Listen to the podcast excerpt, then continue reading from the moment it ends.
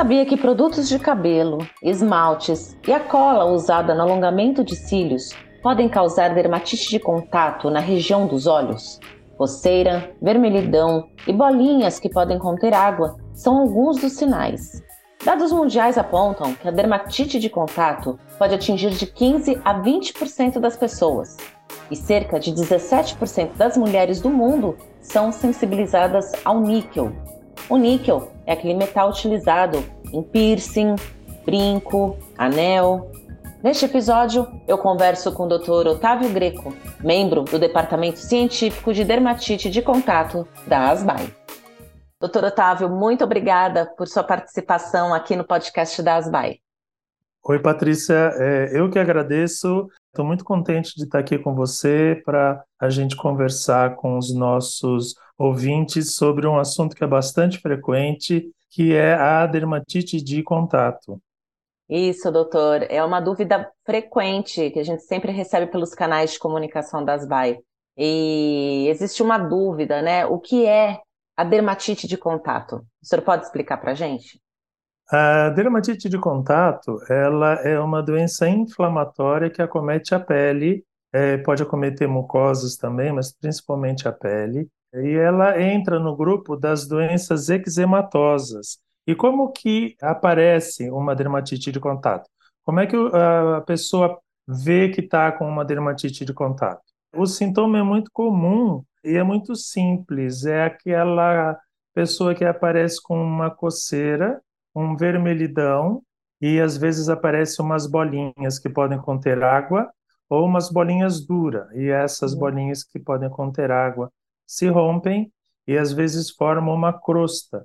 É um quadro de eczema como qualquer outro eczema, como dermatite atópica, dermatite seborreica, que são grandes exemplos de doenças eczematosas. Ô, doutor, existe um percentual de quantas pessoas no Brasil tenham dermatite de contato? Patrícia, ah, não existe um estudo no Brasil, existem estudos mundiais que falam que dermatite de contato pode acometer de 15 a 20% da população em geral, ou seja, é uma doença bastante prevalente. Uhum. E pelo fato de ser uma doença prevalente, ela também é, aparece nas doenças ocupacionais. Então, existem pessoas que trabalham em alguns locais que podem ter também uma dermatite de contato por contaminantes das coisas que elas manipulam. E isso é bastante frequente também. A gente também tem que alertar as pessoas sobre isso. O senhor tem algum exemplo de dermatite de contato é, no trabalho, por é, dermatite de contato ocupacional? Sim, um dos agentes causais mais comuns de dermatite de contato ocupacional é aquele metalúrgico que tem que é, tornear a peça de metal e tem os óleos que são chamados óleos de corte. Então, as peças elas são colocadas no óleo, eles colocam um óleo na peça para poder é, lapidar, vamos dizer assim, e esse óleo de corte, como a pessoa está com a mão segurando a peça, esse famoso óleo de corte pode dar uma dermatite de contato ocupacional. Esse é um dos exemplos, mas existem vários outros. A dermatite de contato ocupacional, ela é muito frequente entre as doenças ocupacionais. Quando a gente pensa, então, em doenças do trabalho, a dermatite de contato é muito frequente. O médico do trabalho encontra muito isso no dia a dia. Doutor, e é verdade que existe a dermatite de contato alérgica e não alérgica? Patrícia, essa pergunta é muito importante. Existe sim, existe a dermatite de contato alérgica e a dermatite de contato não alérgica, que a gente chama de dermatite de contato irritativa. A dermatite de contato irritativa, ela é responsável por mais de 80% dos casos das dermatites de contato. E isso é muito importante porque a dermatite de contato irritativa, ela é, pode ocorrer até, por exemplo, com a dona de casa é, que lava a louça com um detergente e esse detergente pode causar uma lesão nas mãos e isso é uma dermatite de contato irritativa. É como a pessoa que usa um sapato apertado e pela fricção também pode causar uma dermatite de contato irritativa. Já as dermatites de contato alérgicas, elas são menos frequentes, né? São só 20% dos casos em média, e essas sim têm um problema muito grande, porque dependendo daquilo que causa alergia na pessoa, ela vai encontrar a mesma substância em outras coisas no dia a dia. Daí a gente tem que fazer realmente um bom diagnóstico do agente causal dessa alergia. Doutor, eu fiquei imaginando agora, o senhor comentou da dermatite de contato ocupacional, né? Quando o trabalhador descobre que ele tem uma dermatite de contato causada por um agente que ele precisa manusear, né, diariamente, como que fica a vida, né, dessa, desse trabalhador?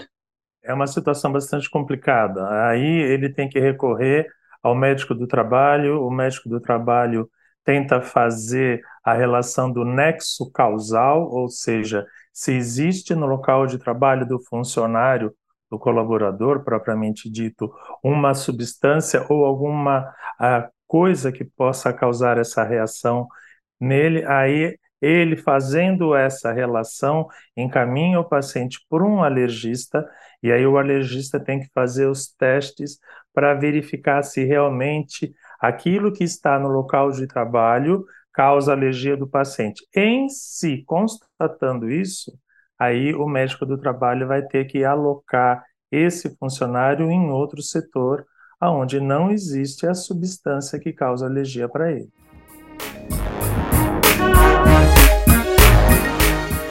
gente recebe muitas dúvidas pelo Instagram da Asbai e muitas delas estão relacionadas à dermatite de contato. Eu separei algumas aqui e eu queria saber se o senhor pode responder algumas delas para quem está ouvindo a gente, tudo bem? Eu acho que isso é importantíssimo, porque a dermatite de contato é uma doença muito frequente na vida do alergista. É, e as pessoas têm que é, entender um pouquinho mais daquilo que acontece com elas, procurar o especialista para poder fazer o diagnóstico. Então, através desse bate-papo que a gente está tendo aqui, é, é fundamental para que os nossos ouvintes entendam o, o problema que, tá, que possa estar ocorrendo com eles. Sim. E às vezes, doutor, muitos que nem sabem né, que pode ser dermatite de contato vai se identificar aqui com, com algumas explicações que o senhor vai passar. Assim espero, assim espero. então vamos lá, doutor. Vou começar com a primeira dúvida que chegou pelo Instagram. A dermatite de contato nos olhos e cílios, ela existe? Muito frequente. Muito, muito frequente. Nas mulheres, então, é um, uma, uma situação bastante comum. Todas as semanas, todos, não vou dizer todos os dias, mas todas as semanas chegam pacientes, mulheres com esse problema na pálpebra. E uh, aí a gente tem que tentar uh, verificar se realmente é uma dermatite de contato. A situação é aquela que a pálpebra começa a coçar, ela às vezes fica vermelha, ela uh, descama e essa reação dura às vezes 10, 15 dias. Pode acometer normalmente as duas pálpebras, direita e uhum. esquerda, em cima e embaixo. E o que causa isso, né? Uh, infelizmente é o que as mulheres mais usam, que são os produtos de cabelo. Tudo que vai no cabelo pode causar é, reação nas pálpebras, principalmente aqueles produtos que as mulheres aplicam e fazem um enxágue em casa, porque aí a água com o produto escorre pela face e acomete a pálpebra. Aí você vai me perguntar, mas por que a pálpebra e não só o rosto? Primeiro a pálpebra, pode afetar o rosto também, mas primeiro a pálpebra, porque a pálpebra ela é muito delicada, a pele da pálpebra é muito fina. Então, por isso que muitas vezes acomete a pálpebra. Uhum. Depois, quais são as outras coisas que podem causar reação nas pálpebras no dia a dia? Falando nas mulheres ainda. Depois dos produtos de cabelo, os esmaltes. E aí, nossa, aí você vai perguntar de novo, mas como? Esmalte não dá, não tem que dar alergia no dedo? Aí eu falo, então, dá no dedo, mas dá muito mais na pálpebra, exatamente pelo fato de que a gente leva a mão à face várias vezes ao dia e a mulher, se está com um esmalte na unha, ela quando leva a mão à face para lavar a face ou mesmo para coçar os olhos, acaba levando o esmalte para a pálpebra e dá a reação. E aí temos uma outra coisa que dá muita alergia na pálpebra, são os cosméticos que a própria paciente pode aplicar no dia a dia e os produtos de beleza. E aí vai desde sombra, maquiagem, e ultimamente a gente tem tido bastante reação nas pálpebras, principalmente por causa dos benditos cílios postiços. Ah. As mulheres estão usando muito cílio postiço, hum. alongamento de cílio, e isso é feito com cola. É uma cola, tipo um, um, uma cola super bonder. Não é uma super bonder, mas é uma cola. E essa cola tem dado muita alergia. E aí a gente tem que entender as complicações. Então, se uma pessoa fica alérgica de uma cola de cílio postiço, no futuro, se ela precisar fazer uma cirurgia e aí, para não ficar cicatriz na pele, o médico usa uma cola medicinal, a pessoa pode ter alergia da cola medicinal também. Então, ah, a, porque já foi sensibilizada a, com essa outra cola, é isso, Exato, doutor? exato. Então, o, o desenvolvimento das reações alérgicas pode virar uma bola de neve. É, então, é, é, assim, tem que fazer o diagnóstico, não tem jeito. Tem que ir no, no alergista para saber o que está causando. Porque vai ter que se prevenir. Né? Uhum. Depois a gente até pode falar sobre prevenção, que é uma coisa bastante importante, uhum. na dermatite de contato, mas a pessoa, o paciente vai ter que descobrir o que faz mal para ele. Então, doutor, assim. Na... Oi, desculpa, fala. Nesses desculpa. sintomas que o senhor disse, né, de descamação, pode acontecer inchaços também na dermatite de contato, no caso do, do, das pálpebras? Sim, acontece inchaço também, mas na grande maioria das vezes o inchaço vem sempre com essa vermelhidão, que a gente chama de eritema, uhum. e não é um inchaço que some com antialérgico. Então, por exemplo, se a pessoa toma um antialérgico, o inchaço da dermatite de contato não vai sumir. Diferente de que uma pessoa tomou uma medicação e deu alergia na pálpebra, ela toma um antialérgico e aí o inchaço melhora. Na dermatite de contato, não. O, antialérgico só vai diminuir um pouco a coceira. E a reação do inchaço na pálpebra dura dias se a pessoa não, não for tratar. Segunda dúvida, doutor, que chegou pelo Instagram, da Asbai. Alergia a metais, como a moeda, ela é comum? Você está com dúvidas muito importantes. Então, se a gente começar a falar de dermatite de contato por metais, aí é a pedra no sapato do alergista. Por quê?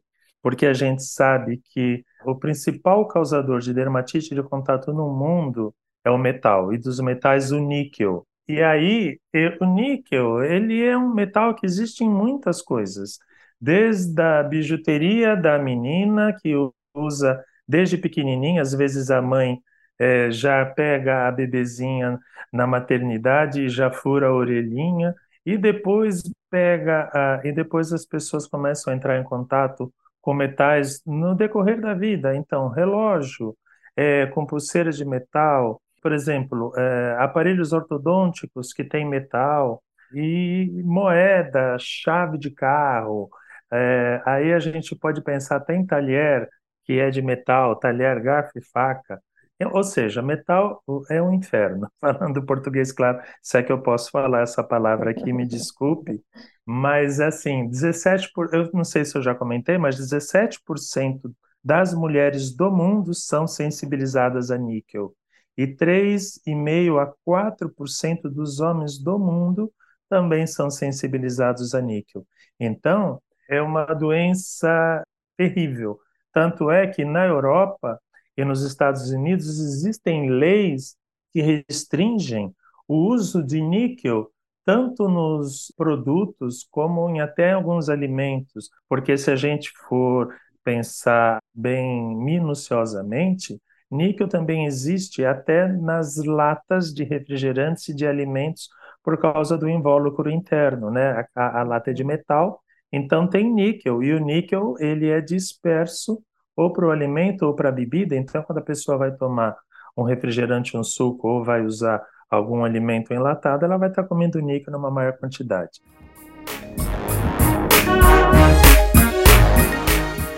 O fato da mulher ter uma reação daquela bijuteria simplesinha que ela coloca na orelha e depois de quatro, seis, oito horas começa a inflamar, coçar, isso é uma dermatite de contato a metal, principalmente a níquel. E aí, qual é o desenrolar disso? Olha só que interessante. Mulheres ou homens que têm alergia a níquel, se um dia forem precisar de uma prótese ortopédica de metal, eles vão ter que entender que não é qualquer prótese que ele vai poder usar. Nossa, Principalmente porque tem pensado pró... nisso, doutor. É, então, exato, tem próteses de metal de quadril e de joelho que contém níquel na liga, porque eles falam a liga é de titânio, mas não é só titânio, tem outros metais na liga. Então pode ter o titânio junto com vanádio, junto com alumínio, junto com níquel. Então, a repercussão disto é muito importante. Mais uma vez, né, é, essa reaçãozinha na orelha, infelizmente, pode dar complicações graves no futuro. Existem pacientes, a gente tem isso lá no hospital, existem pacientes que têm que trocar a prótese porque já tinham uma alergia prévia de metal, acabou colocando uma prótese de quadril e que essa prótese tinha níquel, o paciente rejeitou a prótese e agora tem que colocar uma prótese que não tem níquel. Isso para prótese, mas isso pode ocorrer para várias coisas. Até a gente tem um caso clássico de uma paciente com alergia do marcapasso. Ela Nossa. colocou o marcapasso, é bastante interessante, porque ela colocou o marcapasso e ela tem uma doença cardíaca que não pode ficar sem o marcapasso, e, e seis meses depois ela começou a fazer bolha no local do marcapasso. Essa paciente foi encaminhada para a gente, já com o diagnóstico, o colega que atendeu na outra cidade já mandou com o diagnóstico, já fez o teste. E aí o problema foi o que fazer com essa paciente. Por quê? Porque a solução para trocar o marcapasso comum é colocar o marcapasso que é folhado a ouro. Então, a gente teve que fazer um pedido, como é um hospital público, isso demorou, teve todo um processo, a gente teve que fazer um pedido de importação de um marcapasso folhado a ouro. E aí a paciente está com esse marcapasso e aí nunca mais teve reação.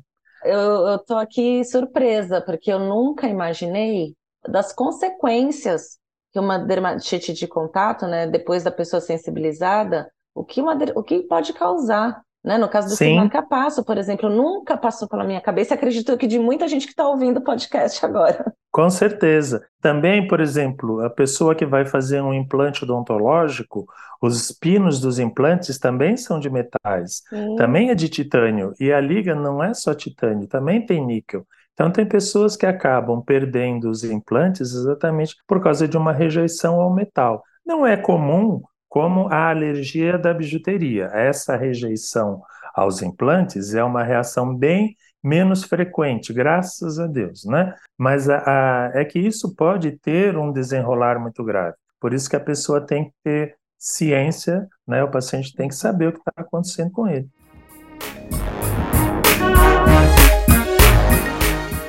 Tinta do cabelo também, acredito, pode ser um alérgeno importante aí para dermatite de contato. Pois é, é uma situação triste para as mulheres quando a gente chega, faz o diagnóstico de que ela pintou o cabelo e um dia depois ela ficou com o rosto todo inchado, vermelho, coçando. E aí a gente tem um, um, dois problemas. Primeiro, eu vou falar que isso realmente é muito frequente, né? É, tem que descobrir qual é a substância que deu a alergia que estava presente na tinta, porque não é só uma substância, existem várias coisas que são colocadas nas tintas de cabelo, nos cosméticos em geral. E aí a gente pode tentar depois verificar se existe alguma coisa, algum produto que a paciente possa usar no cabelo para tingir, porque eh, tem poucas mulheres hoje em dia que adotaram o cabelo branco né? A grande maioria ainda atinge. Existem produtos hoje ainda importados no Brasil que podem auxiliar a, a mulher a, a manter a, assim, o cabelo tingido, às vezes não da cor que ela gostaria, mas pelo menos vai esconder os brancos e vai elevar a autoestima da mulher. Então, tem como descobrir sim. Ô, doutor, e qual é o, o elemento da tinta que causa alergia? É o alumínio? Não, é a parafinileno-diamina. É uma substância que dá coloração e dá coloração, na grande maioria das vezes, escura.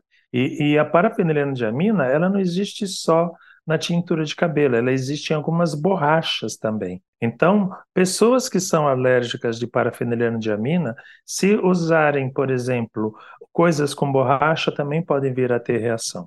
Mas existem, é, é, como é que eu vou falar? Coisas que a gente, substitutos, né? Da, da tinta normal para a tinta que tem parafinileno. Por exemplo, a rena importada. A uhum. rena em pó, não a rena em creme, aquela rena em pó indiana que vende na internet é, por 50 reais um, um pacote de meio quilo, a rena em pó não dá alergia. Só que o problema da rena em pó é que ela tem só duas cores principais, o ruivo e o castanho.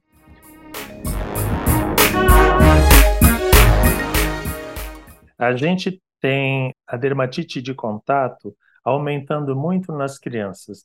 Antigamente, as crianças tinham mais dermatite atópica, que é uma forma de eczema. E, ainda continuam tendo muito mais dermatite atópica, mas o, o, a quantidade de crianças com dermatite de contato vem aumentando muito, exatamente por quê? Pelo número variado de cosméticos que se tem em casa. Então, nas crianças de 0 a 6 anos, né, os pré-escolares, a principal coisa que causa dermatite de contato nas criancinhas dessa faixa etária são os cosméticos. E aí, quando ah, já entra para a fase escolar e adolescente, aí já é o bendito do níquel. Exatamente por quê? Porque nessa é, idade, muitas meninas já têm o brinquinho na orelha, e se começa, dependendo da faixa etária, a usar aqueles aparelhos ortodônticos. Uhum. E aqueles aparelhos ortodônticos têm metal também. Então aquilo começa a dar também bastante alergia. E hoje em dia, até a, a, os piercings, dependendo do material do piercing, eles também causam alergia. Então, infelizmente, o número de, de crianças com, com dermatite de contato está aumentando. As crianças podem ter dermatite de contato por cosméticos, cosméticos do dia a dia, sabonete, shampoo, desodorante e depois pelos metais.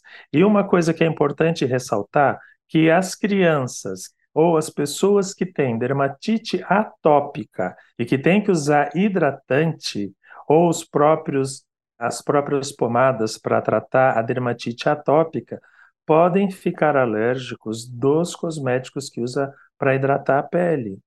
Então, aí, a, por exemplo, a pessoa tem uma dermatite atópica e acabou complicando com uma dermatite de contato.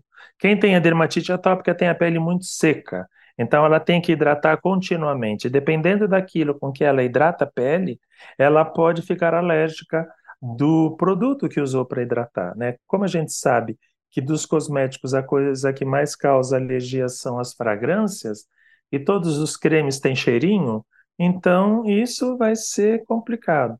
Por isso que hoje os alergistas e os pediatras estão optando por cosméticos já sem fragrância para evitar eh, a possibilidade de ter uma sensibilização. Ô, doutor, e existe tratamento para todos esses casos que o senhor comentou aqui? Existe. Com certeza. A primeira coisa que a gente tem que fazer quando tem um paciente alérgico na nossa frente é descobrir aquilo que faz mal para ele. Uhum. Descobrindo aquilo que faz mal e tentar afastá-lo daquilo que lhe causa alergia já é meio caminho andado.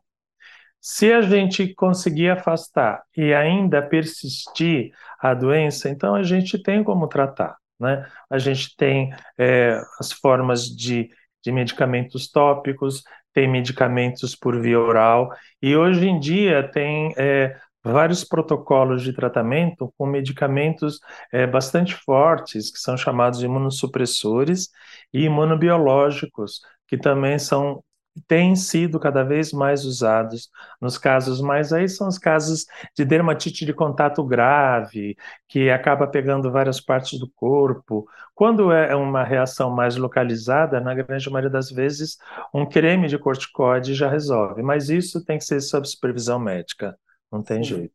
É sempre com orientação do médico, né, doutor? Super com certeza. isso. Porque senão a pessoa pode ficar alérgica do corticóide que ela está usando, ou ela pode ter alergia de algum produto que tinha na pomada. Uhum. Também acontece. Né? Ah. Então, o creme na pomada tem o remédio e tem o próprio creme. O próprio creme tem várias substâncias que podem dar alergia. Por isso que a automedicação não é aconselhável de maneira nenhuma. Doutor, já abusei aqui do seu tempo hoje, mas eu tenho uma última pergunta. É possível prevenir a dermatite de contato? Patrícia, você não abusou, não, sabe? Eu gosto muito de dermatite de contato. Eu acho que esse é um espaço que a gente está ganhando para orientar o nosso ouvinte e eu estou aqui com o máximo prazer. Tem como prevenir, sim. É, existem situações das coisas que mais causam alergia que devem ser evitadas. Então, é, um dia a gente ainda vai conseguir ter uma lei no Brasil que limite a quantidade de níquel que seja utilizado nos produtos no dia a dia. A gente é, já tem que entender que nem, por exemplo, nem tudo que é perfumado faz bem para aquela pessoa que é alérgica. Então, o, as situações mais comuns, é, as coisas que mais causam dermatite de contato alérgica, elas devem ser prevenidas e com certeza o alergista ele vai saber orientar. Tem sim, tem como prevenir. Ótimo. Doutor, eu quero agradecer muito a sua participação aqui nesse episódio. Foram explicações preciosas que o senhor deu, assim, é, muito interessantes e importante sempre consultar o alergista, imunologista, para ter certeza do diagnóstico também, né, doutor? Exato. Não pode só achar é... que é determinada coisa que está dando alergia, tem que ter o diagnóstico. Sim, lógico, porque essa reação alérgica ela vai durar para a vida inteira. Mande suas dúvidas sobre alergia e imunologia, porque elas podem ser respondidas aqui no podcast da Asbai, como aconteceu neste episódio.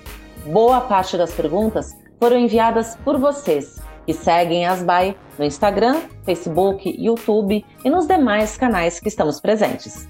Faça parte do nosso podcast. Até a próxima!